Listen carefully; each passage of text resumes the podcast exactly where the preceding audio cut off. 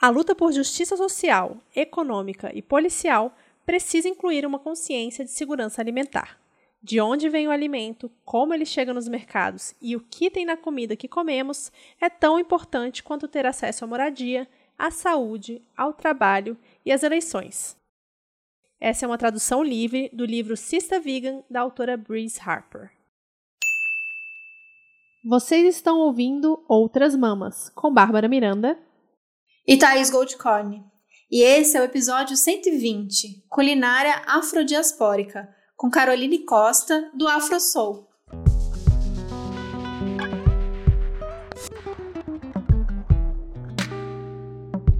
Ei, gente, recadinho importante. Vocês estão ouvindo esse episódio na Aurelo? Já sabem que a gente está lá na plataforma brasileira que, diferente das outras plataformas, remunera o criador de conteúdo para cada play que vocês dão nos episódios. Além disso, vocês podem apoiar o seu podcast favorito pela plataforma mesmo, pelo aplicativo. Lá fica tudo junto. Então, você ouviu esse play, já volta para a gente mesmo em remuneração. E, além disso, você pode apoiar através do aplicativo mesmo. Ao apoiar outras mamas, vocês vão ter acesso a episódios exclusivos que são gravados especialmente para você, apoiador da Aurelo. Então corre lá e dê o play no Outras Mamas na Aurelo.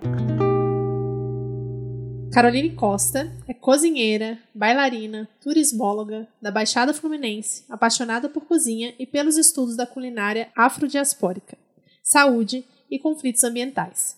Em 2017, ela criou o perfil AfroSoul para compartilhar seu processo de transição alimentar e hoje ajuda milhares de pessoas a fazer pratos deliciosos em uma alimentação à base de vegetais, como ela diz, comida que tem identidade, sabor, cor e afeto. Além disso, ela ministra oficinas e consultorias individuais e lançou um livro digital chamado Uma Cozinha de Amor. Carol, muito bem-vinda a Outras Mamas. A gente está muito feliz de você estar aqui. Você está na lista desde o início do ano para gravar com a gente. E a gente realmente está muito feliz que você está aqui para compartilhar a sua história e contar um pouquinho sobre o seu trabalho. Então, a gente queria que você contasse um pouco mais sobre você, e especialmente sobre a culinária, toda a sua questão com a culinária, a história do AfroSoul, e aí já emendando para você contar sobre o que, que é uma culinária afrodiaspórica. Oi, gente. É um prazer Oi. estar aqui. Fico muito feliz assim com o convite. E, cara, AfroSoul foi uma coisa muito da vida, assim. Eu sempre me interessei por temas ambientais, né? E aí, durante a graduação, sou graduada em turismo, durante a graduação eu fazia muitas pesquisas é, em relação a turismo e meio ambiente. E geralmente foi a partir desses estudos, né, dentro do, do campo de meio ambiente, eu comecei a me interessar sobre é, conflitos socioambientais e educação ambiental. Então, esses foram os dois principais temas é, que eu pesquisava. E foi por isso que eu mudei minha alimentação, né? Quando a gente começa é, a se interessar mais por essa questão política do comer, e entender né, como de fato é, isso funciona. Eu, é, dentro de uma aula de educação ambiental, foi a primeira vez que eu escutei falar sobre vegetarianismo, né, o impacto disso é, na vida das pessoas, enfim.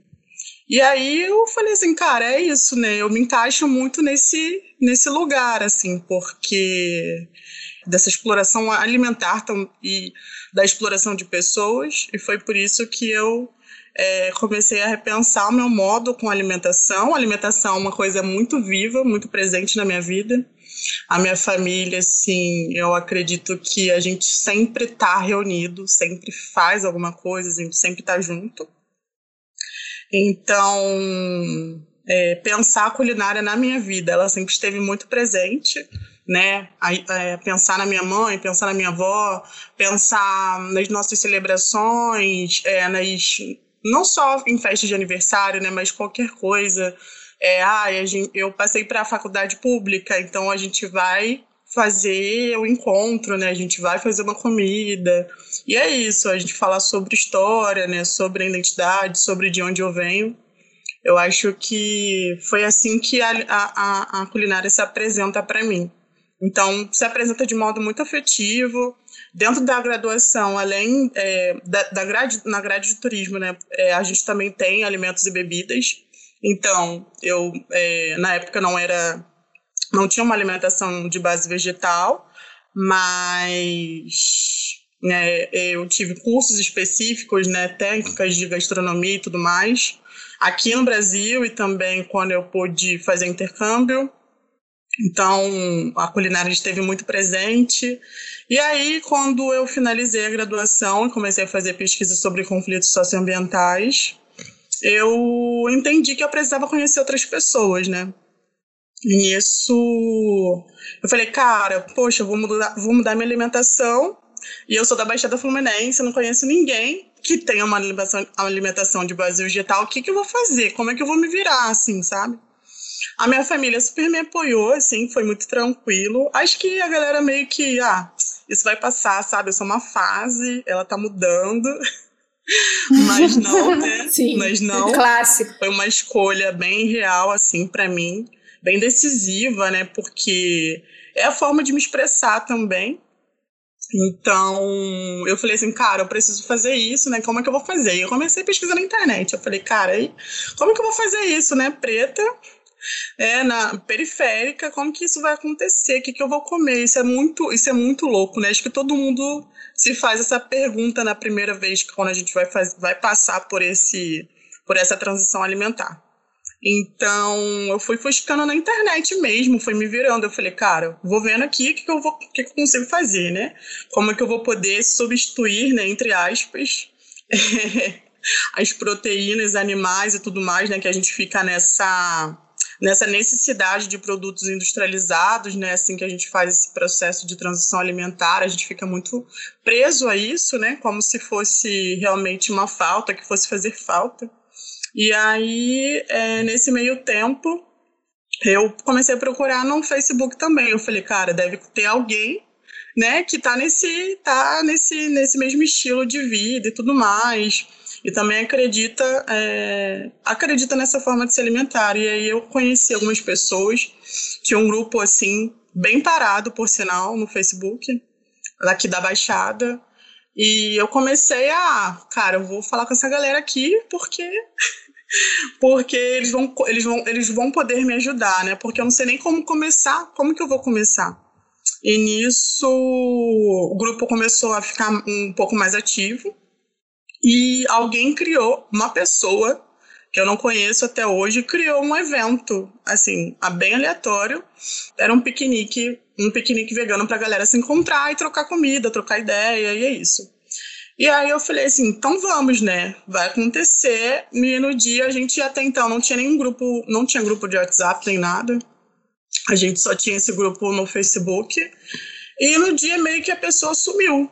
Aí eu falei, cara, será? Será que é pra gente ir mesmo? Será que é pra gente se encontrar e tudo mais?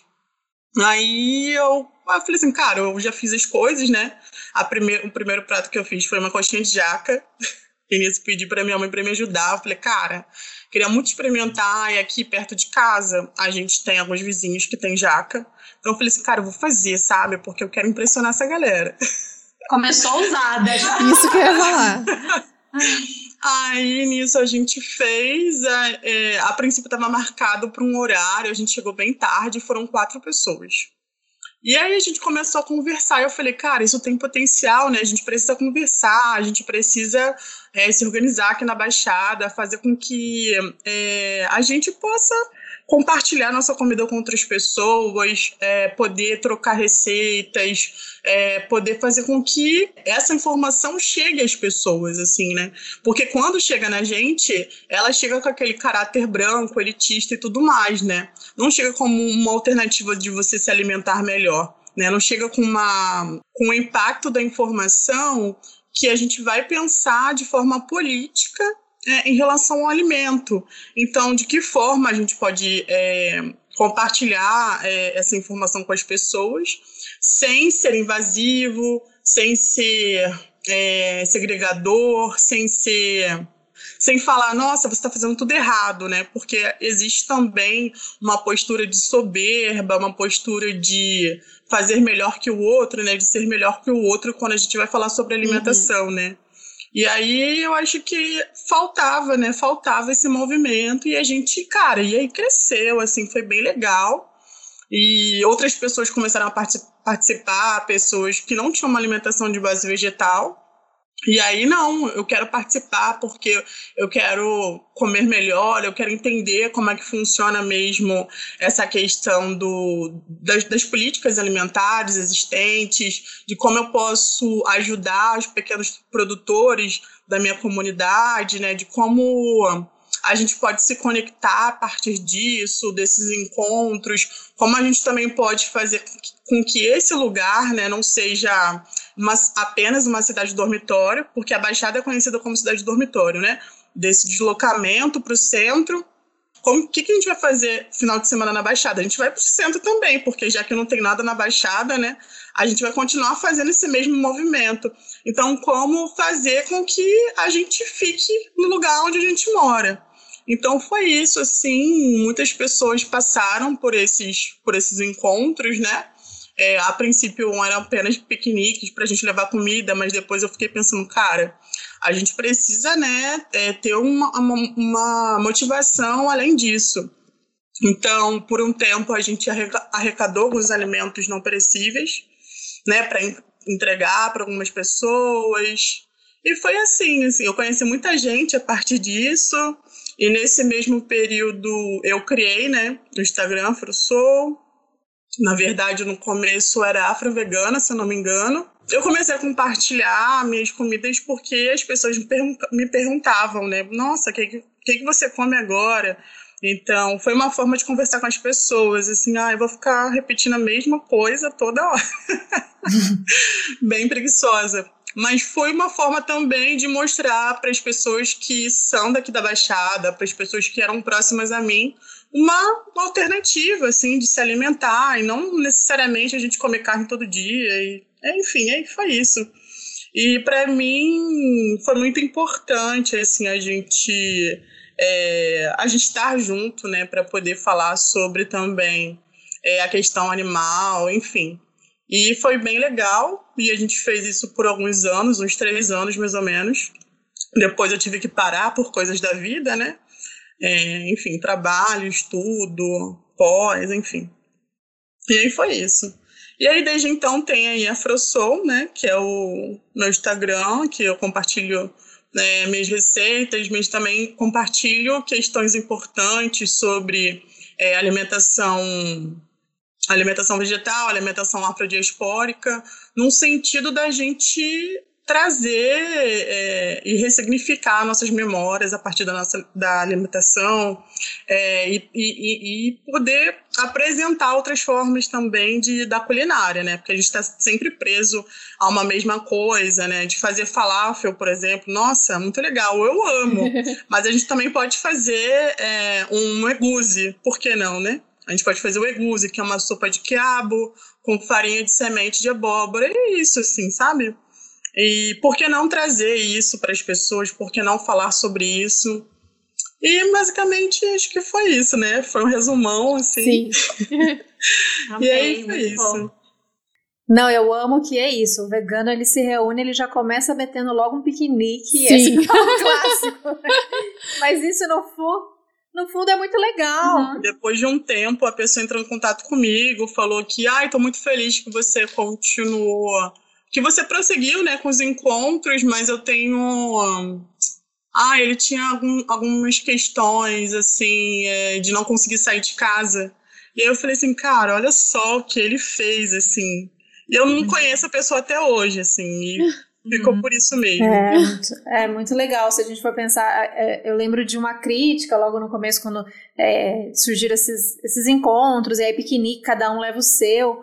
E aí, óbvio que o veganismo, né, para quem enxerga como uma, um movimento político e tal, é muito mais do que isso, mas não desvalorizar também a, a grandeza e a importância desses encontros, né? Que é essa troca, justamente de, estar junto e muitas vezes se reunir com gente que você nem conhece que estão unidas ali, né, por uma busca, por uma alimentação que nova naquele momento, que você não sabe como vai ser, você não sabe é, com quem trocar ideias e receitas, e de repente essas pessoas se reúnem, cada uma leva, leva o seu, e aí a sua receita, que você viu num grupo, mas que você adaptou de um jeito que já se fazia na sua casa.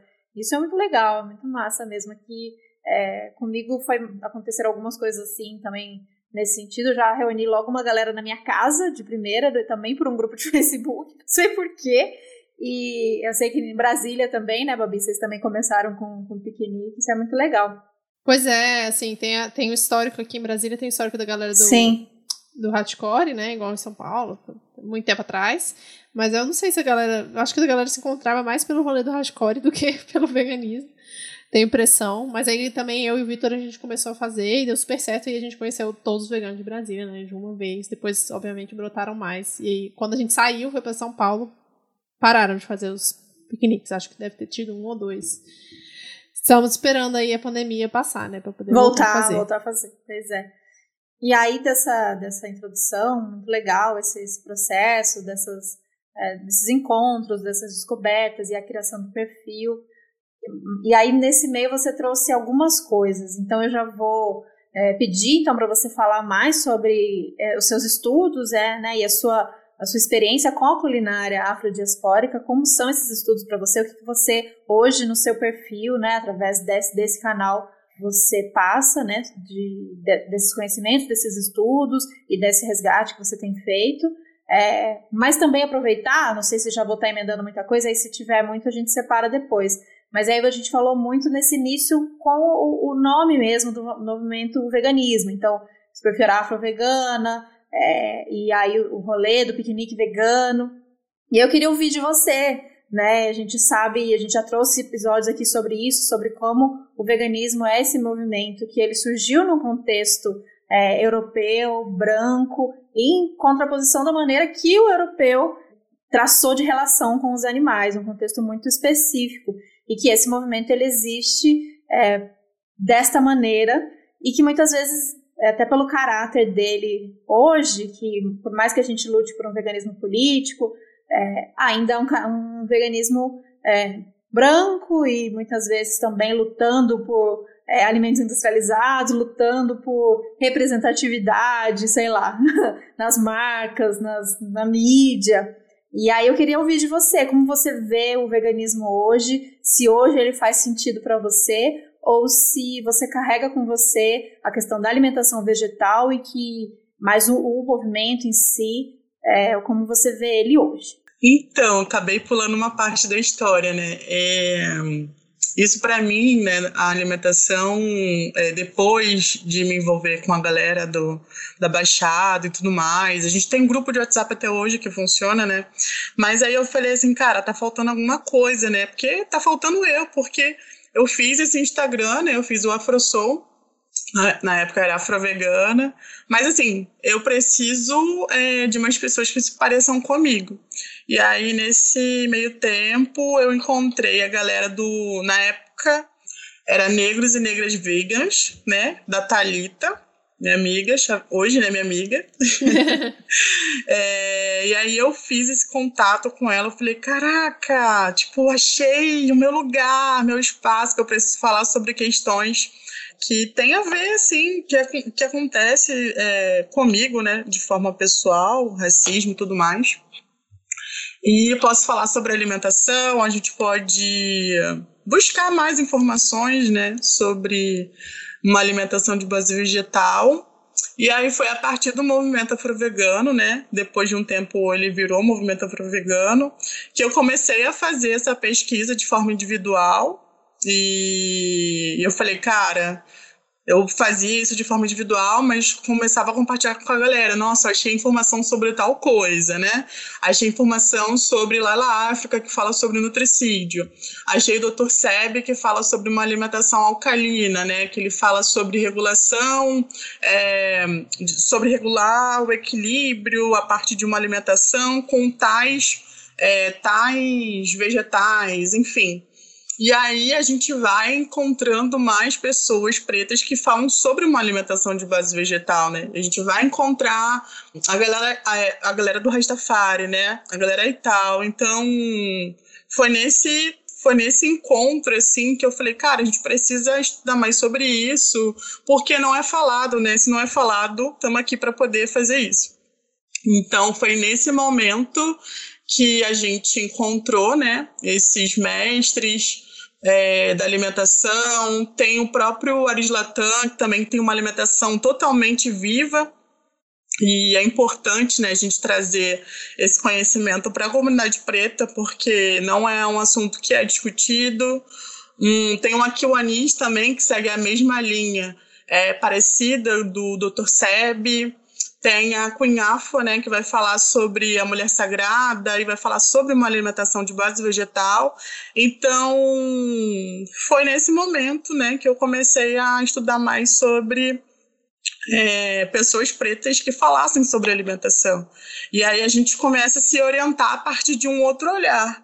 Então, para mim, né, respondendo a pergunta, se faz sentido, fez sentido para mim durante um tempo, mas depois eu precisei me orientar a partir do que eu acredito, né? A partir do que é a minha essência, a minha ancestralidade.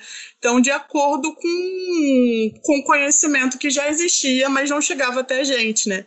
Então, por, por um tempo, eu fazia parte também, né, da organização do movimento afro-vegano.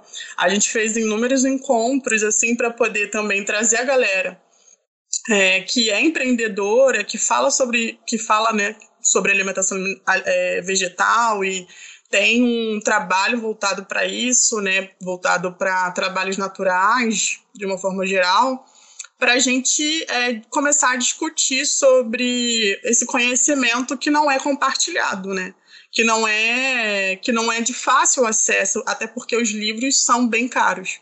Então, eu comecei a comprar os livros. Esse, esse, nessa pandemia, eu fiz um grupo de estudos né, de forma gratuita para pessoas pretas, para a gente estudar o que seria nutricídio, assim, né? Porque a gente vê falando assim por alto o que seria nutricídio, por exemplo, né, sobre essa questão da, é, da, da maioria da população preta morrer por causa do nutricídio, mas existem coisas para além da alimentação, né?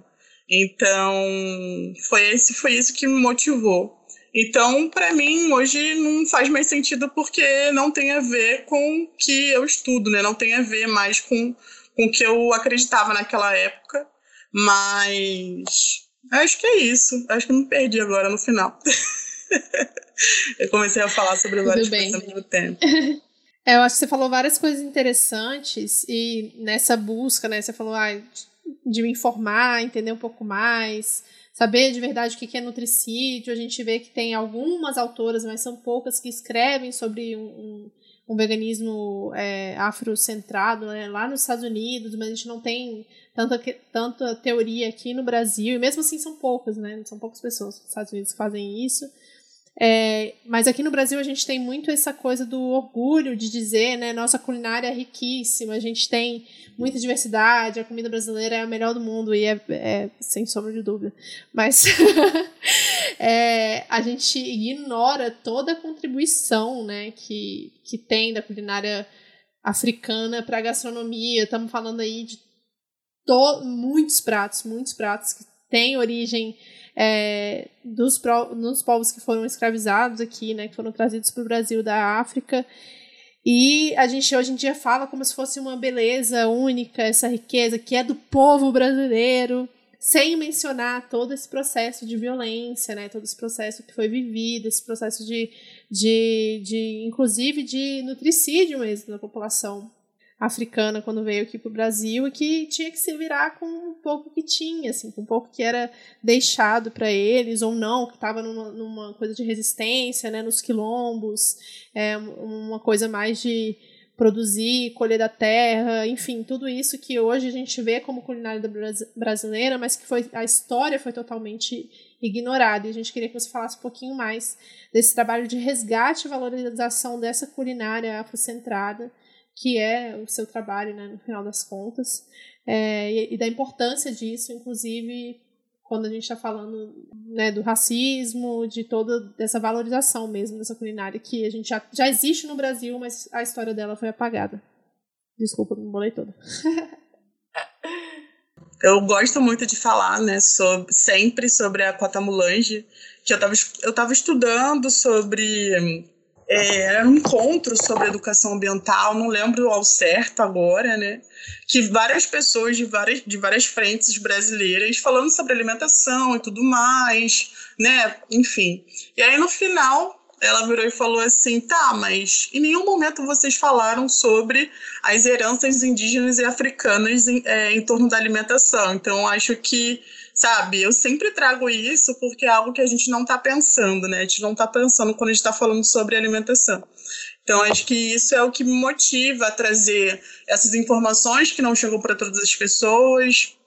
É o que me motiva quando a gente vai se deparar para o cenário agora de gastronomia brasileira, né? E a gente não vê muitas pessoas pretas nesse lugar, né? Então, como que a gente vai fazer isso? Criando nossos próprios espaços.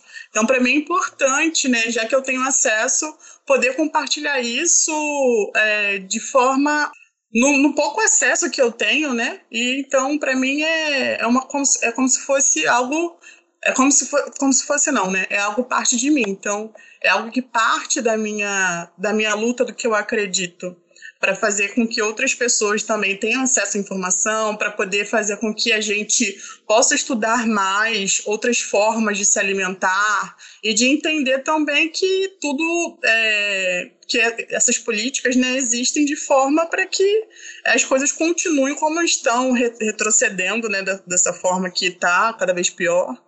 Enfim. A gente pode falar que a gente citou muito nutricídio, mas sem muito é, explicar, talvez quem esteja ouvindo a gente é, não saiba. Então, é, bom, primeira sugestão que eu vou fazer para quem está ouvindo a gente, se não conhece, caso não conheça, né? Acredito que conheça, mas caso não conheça, Carol e o perfil, vai lá porque tem muita informação. Tá tudo organizado em guia. Lá tem as guias, é, desde receita até essas informações sobre é, essas pessoas, essas produções e do que a gente está falando aqui, do que ela está contando para a gente. Mas, é, de qualquer maneira, eu queria pedir para você falar um pouquinho desse, desse conceito mesmo. A gente fala muito é, no genocídio aqui, a gente fala é, em muitas dessas, dessas questões, a gente fala é, de nutrição, mas aí a gente queria falar mesmo dessa contribuição com essa palavra nutricídio, né, que você trouxe aí é, lá na África, mas eu gostaria muito que você é, explicasse, contasse desses seus estudos e, e desse termo para quem está ouvindo a gente. É, antes de estudar, talvez, lá na África seria importante pesquisar sobre política nacional da população preta, né? Política nacional da saúde da população preta, que vai ficar um pouco mais fácil de poder compreender quais são é, as questões em relação ao racismo, né? Quais são as doenças que são ah, esqueci a palavra agora. Mas quais são as doenças que são mais. É, recorrentes? Recorrentes né, na população preta, então acho que dá para ter uma noção maior do que a gente fala quando a gente vai falar sobre nutricídio.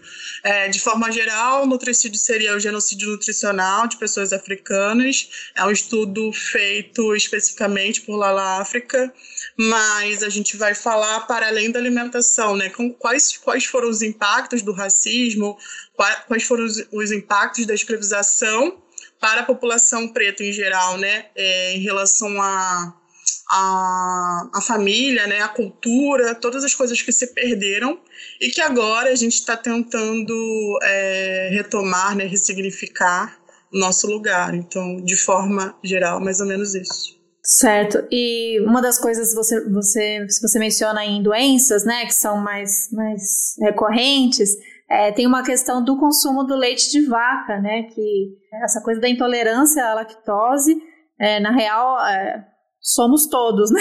Intolerantes à lactose.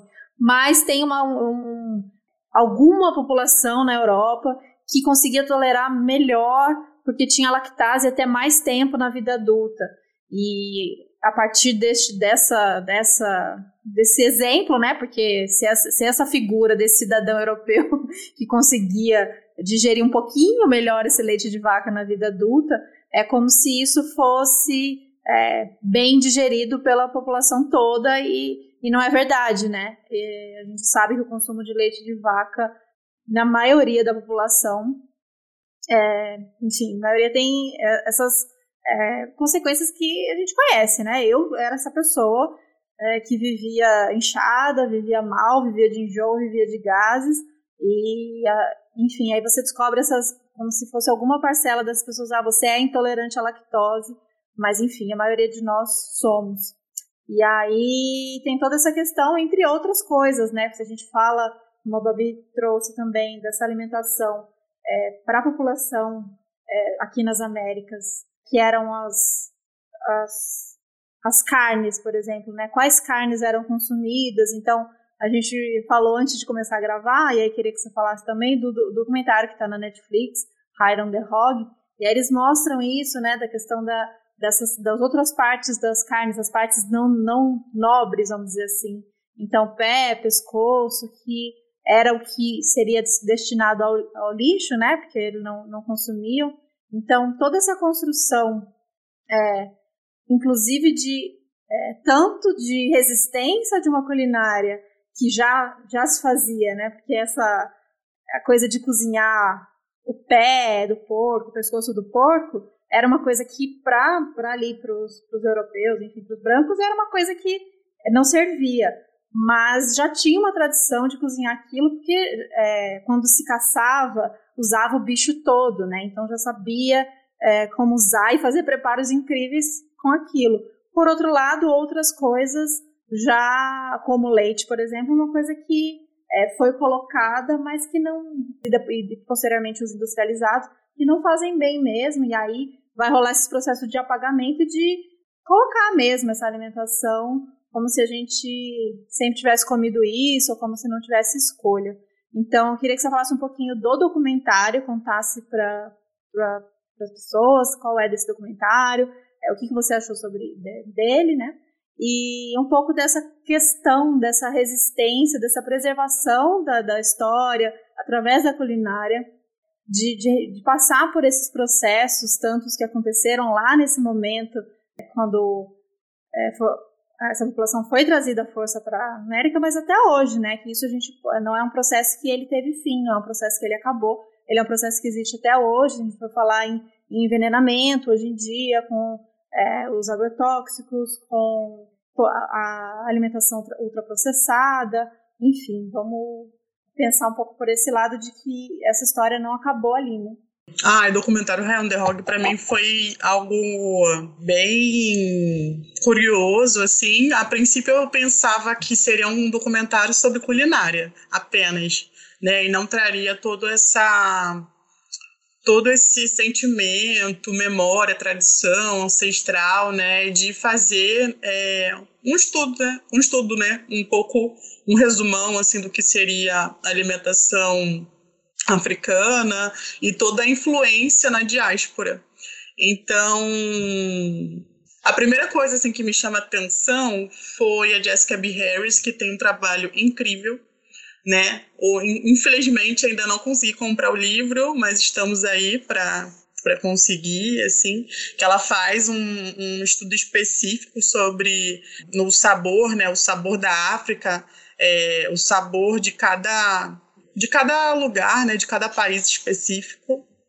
E é bem interessante como ela vai trazer isso junto com o Stefan, né, e para mim, acho que a primeira questão essa é, que é abordada assim no, no documentário, essa questão ancestral, né, de ter refer, reverência e de, de ser grato aos ancestrais, né, desse retorno, é, para mim é um impacto muito grande, assim, é, é uma das, uma das cenas que mais me emocionam de verdade, né? Quando ele faz aquela, aquele trajeto é, por onde as pessoas foram escravizadas, né? Foram levadas, né? Sem retorno.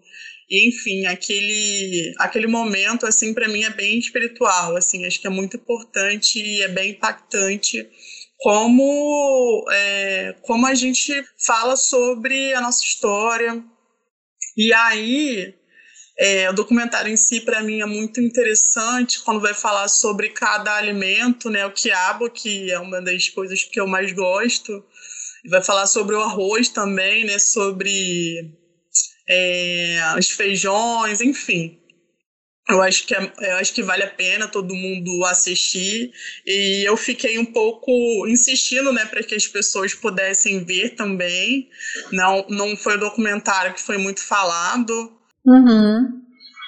Tem algumas coisas que são um pouco esquisitas, né? Quando, gente, quando eles vão falar sobre o reinado do arroz. E aí foi um dos motivos por escravização, né, num, num campo, esqueci, esqueci o, o, lugar agora em específico, e aí você vê uma pessoa branca que ainda reproduz esse esse tipo de alimentação e eles vão fazer essa, essa eles vão eles vão nesse nesse lugar, né, vão fazer uma entrevista com um cara e enfim, aquilo eu falei assim, ah, não acredito, sabe? É meio que como se as coisas estivessem repetindo, né? E Sim. aí aquela manutenção de poder, e aí, sabe, eu não conseguiria nem estar no mesmo espaço. Mas meio que acendeu uma luzinha, assim. Eu falei, cara, você é uma pessoa branca que continua nessa produção do arroz e tudo mais, então são coisas que eu fiquei um pouco. Eu achei interessante também a história de como. Agora eu esqueci o nome mas a história de como um povo né, conseguiu se salvar desse processo é, escravizatório, e aí existem as magias, os encantamentos por trás é, daquele, né, desse desse lugar de, de, de, ser salvo, né, de salvação, e como tudo está ligado à alimentação, então acho muito importante, assim, como um processo da gente entender um pouco como funciona, porque talvez a gente tenha uma noção muito ligada à cozinha brasileira, né, e se repete isso, cozinha brasileira, sem dizer de fato que cozinha é essa, e quando a gente vai falar sobre cozinha africana, ou afro-brasileira, né, a gente olha pro, pro, pro, pra Bahia, né? A gente vai repetindo isso. Uhum. E aí eu falei, cara, né, vamos trazer outros pratos, vamos, vamos discutir um pouco sobre Keuelele, Keuelele, acho que se fala, mas que se repete em outros países africanos, que é, é uma banana apimentada com dendê, mas ela se repete com nomes diferentes, mas são os mesmos pratos, né? Então, é, tá em contato com essa culinária, buscar estudar mais sobre isso, é uma forma de compartilhar conhecimento, assim, sobre, é, sobre também o que não é tão, é, não é tão fácil para mim, né? Então, por isso que eu acho que me acendeu esse, esse lugar de poder falar sobre culinária afrodiaspórica, né? sobre todos os impactos da culinária africana, não só no Brasil, mas em outros lugares, que acabam se repetindo, né? Os pratos se repetem. O acarajé, ele vai ser o acará lá na Nigéria, enfim. Ele vai ser o coze na Gana. E o coze ele é feito com, com a casca do feijão, né? Coisa que a gente, nossa, não pode ter a casca do feijão na carajé, mas o coze, uhum. eu falei assim, gente, eu vou fazer coze para sempre, né? Porque muito mais fácil. Mas tirar a casca do feijão. Então é isso, é como os pratos se repetem, né? E são são a nossa história, né? São ah, é, são é, um pouco é, são as coisas que são fazem parte da nossa comunidade, enfim. Então, é importante falar sobre isso, é importante fugir do óbvio, né? A gente vê como as coisas acabam se repetindo, e, enfim, para mim é interessante poder estudar sobre isso, poder é, falar com outras pessoas que também. É, que também tem esse mesmo propósito, né, de você estudar mais sobre é, a saúde holística africana, de estudar como, como são feitos né, os produtos, como são feitos produtos naturais e que tem a ver com a nossa espiritualidade, né? Que tem a ver com a nossa ancestralidade, que a gente que não é nada, nada novo, né? Só é pouco é, estudado, só é pouco compartilhado. Eu acho que a gente está nesse nesse caminho assim de poder resgatar, de ressignificar a nossa memória, né, de poder olhar é, e ver também ancestral os nossos pais, os nossos avós e trazer assim é, o que talvez o que não é falado, né, o que está um pouco o que o que está um pouco no, no, no, esquecimento. Eu acho que é isso. Nossa, eu acho eu vendo, né, é uma série documental, então são cinco episódios. O, vocês falaram o nome em inglês, mas o nome em português é da África aos Estados Unidos, ao ZEUA, né? Uma jornada gastronômica e foi muito interessante para mim ver, né, sob esse olhar de ver as similaridades que tem com a culinária brasileira e que para quem já foi nos Estados Unidos ou para quem assistir, por exemplo, série americana, vai, vai ver basicamente pizza e hambúrguer. Você não vai ver essas comidas na mesa das pessoas, né? E você vai ter lá no máximo um soul food, que vai ter o, o como que é, o frango, frango frito, essas coisas mais óbvias, assim. Mas aí ele mostra no, no documentário todos esses pratos que são iguais aos pratos do Brasil, sei lá, com algumas diferenças de ingredientes, sabe? E você fala, tá aí, como é que isso não é contado, né? Então você tem feijoada, você tem churrasco, você tem, é, sei lá, rabada, todos, todos esses pratos que são muito comuns pra gente aqui no Brasil e que eu nem sabia que existiam nos Estados Unidos. E toda uma culinária vegetal também muito rica, né? Na hora que mostra aquele banquete ali em Benin, que, que é com a Carajé, né? Só que com outro nome, todos os acompanhamentos. Eu fiquei, meu Deus, eu preciso para esse lugar comer isso pra provar. E, o, e eu fiquei impressionada do tamanho do inhame. O tamanho do Aqui quiabo inhame, também. Gigantesco. Um inhame desse tamanho de nada, uns inhame gigantesco, coisa mais linda. O quiabo também. Gigantesco o quiabo. Falei, eu babei, eu babei. É, mas aí é que tá, né? Que na verdade não é o nosso inhame. É, é não é o mesmo. Não é o mesmo inhame, é o, é o aquele outro grande, cará, né, no caso. Ah, é o cará. É diferente, é. Que tem. Também aqui o povo no Brasil confunde, lá nos Estados Unidos eles fizeram a substituição pela Com batata, batata doce, doce, né? Laranja, Sim. que para mim é a mais gostosa de todos. Que também uns batatão doce, né? Nossa, a batata doce que eles fazem no churrasco. Uhum. Aliás, gente, é, fica a recomendação. É, a gente que é, não come carne, tem essas questões tudo com as imagens, mas tem tanta coisa linda. A hora que eles estão fazendo o churrasco, ignora, você, você viu um pouco que você ignora, mas a batata doce, ela sai da churrasqueira brilhando e com aquela aparência de que ela tá derretida, assim, eu babei muito. Não, e a salada que eles fazem com com folha de nabo, e eu fiquei, salada com folha de nabo? Mas nabo, assim, uma coisa comum, assim? Onde tem folha de nabo? O nabo que a gente compra no mercado vem com folha? Porque eu acho que eu nunca vi um nabo com folha. Verdade. Agora eu quero fazer o diabo dessa salada e eu preciso achar essas folhas de nabo.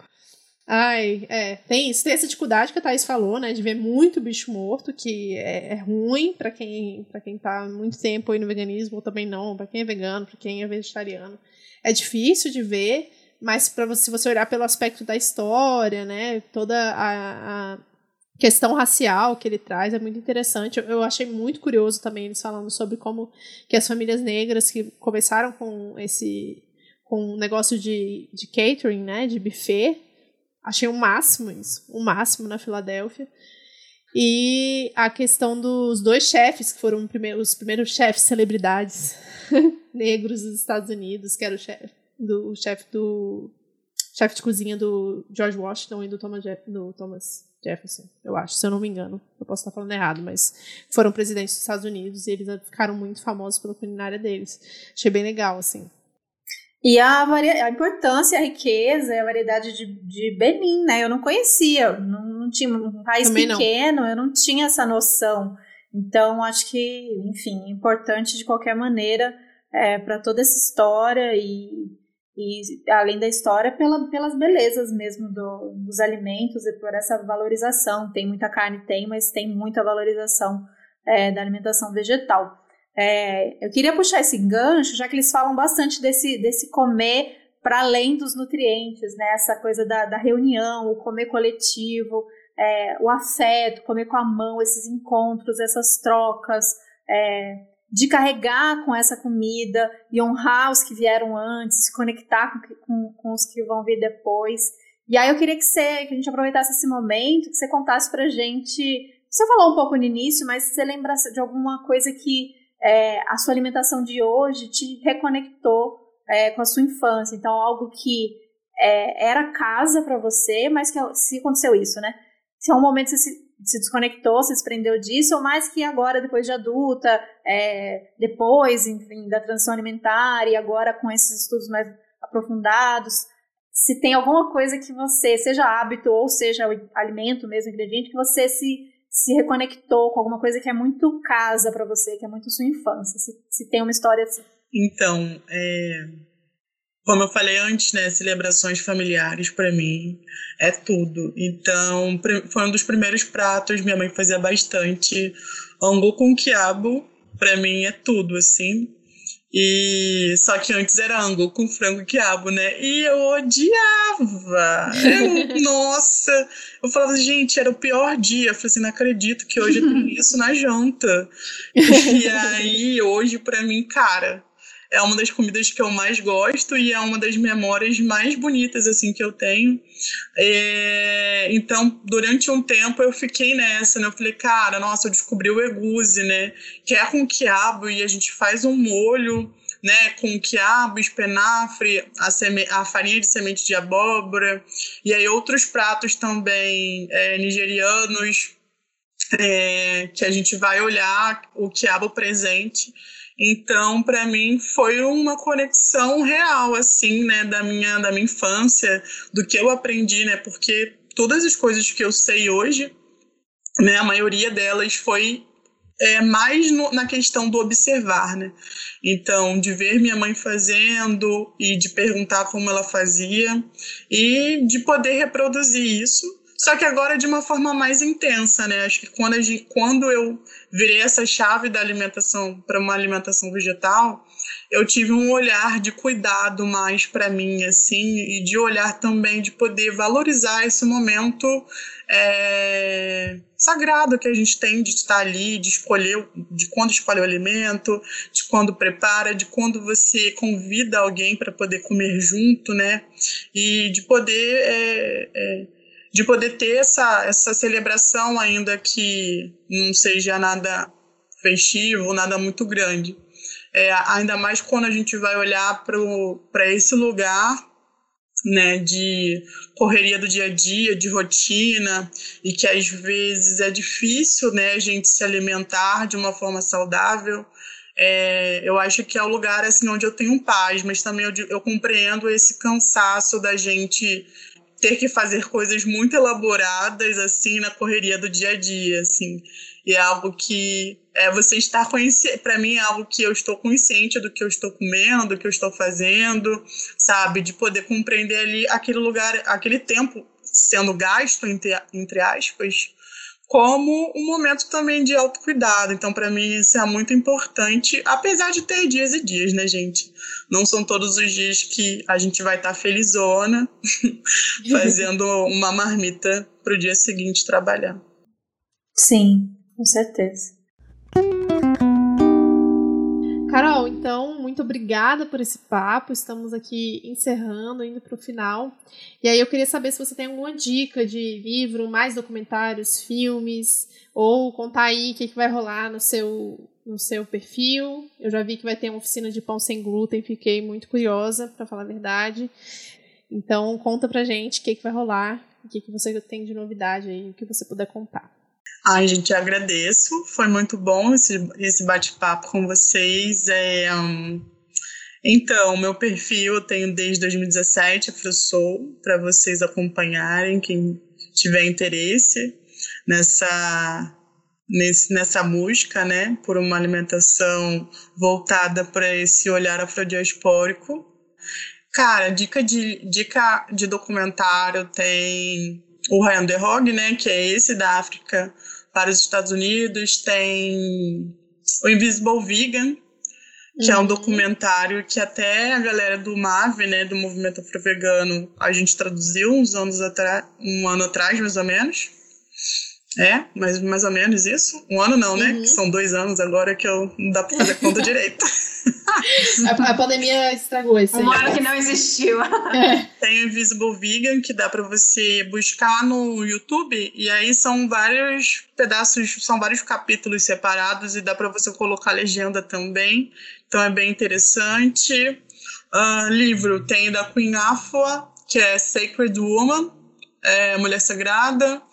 Tem o Imbib's Kitchen, que eu já compartilhei muitas receitas lá no, lá no meu Instagram, que são, é um livro né, da Hawa Hassan, que ela vai fazer um apanhado de vários lugares da África e vai trazer a história de mulheres, né, e da sua cozinha e dos impactos de cada lugar. Esse livro é incrível. Eu acho assim, sabe, necessário. Tem o Through the Eyes of an African Chef, que é da Nopumelelo. Eu tô copiando aqui, eu tô, eu tô copiando as coisas que eu tô na minha prateleira. Sim. O nome dela é Non Pumelelo. É, por trás de um, é, do olhar, de, de, um olhar da uma chefe africana, né? É bem interessante que ela vai falar sobre essa questão de alimentação. É, os dois livros são é, de culinária geral, tá? Eu tô compartilhando, às vezes as pessoas vão comprar pensando que, que é especificamente de, de alimentação vegetal, mas não, é geral. Mas traz algumas, algumas, alguns pratos totalmente vegetais e de vários países africanos, é bem interessante. Tem o Nutricídio, né, do Laila África. Hum, tem Sabores da África, que é da chefe Dorinda Hafner, que ela vai falar também sobre esse reencontro com a cozinha e ela né, é, ser uma mulher africana que mora na Austrália, enfim. É muito interessante a gente poder ler mais né, sobre autores africanos e são investimentos, assim, eu falo para mim que, cara, eu parcelo em várias vezes, mas são livros muito importantes para mim. É, infelizmente não são tão acessíveis, mas aí a gente está aqui para poder compartilhar, né? E é isso. É isso. Esse que é um trabalho muito massa, né? Que a gente fala tanto sobre esse trabalho é, nas redes sociais, que vai além da, né, da divulgação ali do, do dia a dia, mas que tem uma, uma função ali, né? Cumprindo de um trabalho é, às vezes que parece invisível, parece um conteúdo espontâneo que acontece, mas tem muito investimento em, em, leitura, em material, em Sim. dedicação, para poder condensar isso, para poder resumir, para poder traduzir muitas vezes e repassar para quem acompanha. Então, mais uma vez, valorize o seu produtor de conteúdo local, porque é, é especialmente num trabalho como esse que a Carol faz, que é para as produções em português, por exemplo, são tão raras, né? Então, é um trabalho todo de, de busca e de, de tradução é, para poder passar isso mastigadinho. Então, valorizem. Muito obrigada, Carol. Estou muito feliz. A gente, eu estava lembrando aqui que a gente se conheceu. Não sei se foi quando a gente se conheceu, mas a gente se viu é, assim, no dias antes da pandemia estourar, que foi num evento, estava com o Juan, lembra disso? Não vai lembrar, um evento do Subverta, que tava o Juan, ah, você. De, eu não verdade, tava. lembrei. lembrei. Não tava. Mas assim, foi, foi naquela, foi no momento que a gente tava no Rio, que foi quando parou tudo, fechou tudo, e o nosso evento que ia acontecer é, na favela orgânica não aconteceu. Foi dias antes, assim, então nesse dia eu tava lá e conheci a Carol, estava junto com o Juan. Aliás, aproveitar este, este momento desse episódio para mandar um beijo para Talita também, que foi citada nesse episódio para o Juan, sempre citado nesse episódio. E é isso, estou muito feliz, adorei que você topou participar. Tem muita coisa é, para a galera acompanhar, tem muito material no perfil da Carol, acompanhe. E é, a partir dessas indicações também, seja do documentário, dos livros, é, para quem quiser aprofundar, acho que é um tema que, querendo ou não, né, eu acho que tem algumas coisas que é, a gente, o mínimo de, de, de conhecimento de é o mínimo que a gente, né, que a gente pode fazer é conhecer essa história e ouvir como ela foi de verdade, não do jeito que foi ensinado pra gente, enfim, na escola ou pela mídia hegemônica. Acho que o mínimo que a gente faz é poder ouvir essa história do jeito que ela foi e com as marcas que ela deixou e o que, que a gente pode fazer é, para que essa história não, não fique assim, através da alimentação, né? Esse poder da alimentação de que neste lugar, na cozinha, através dessas passagens de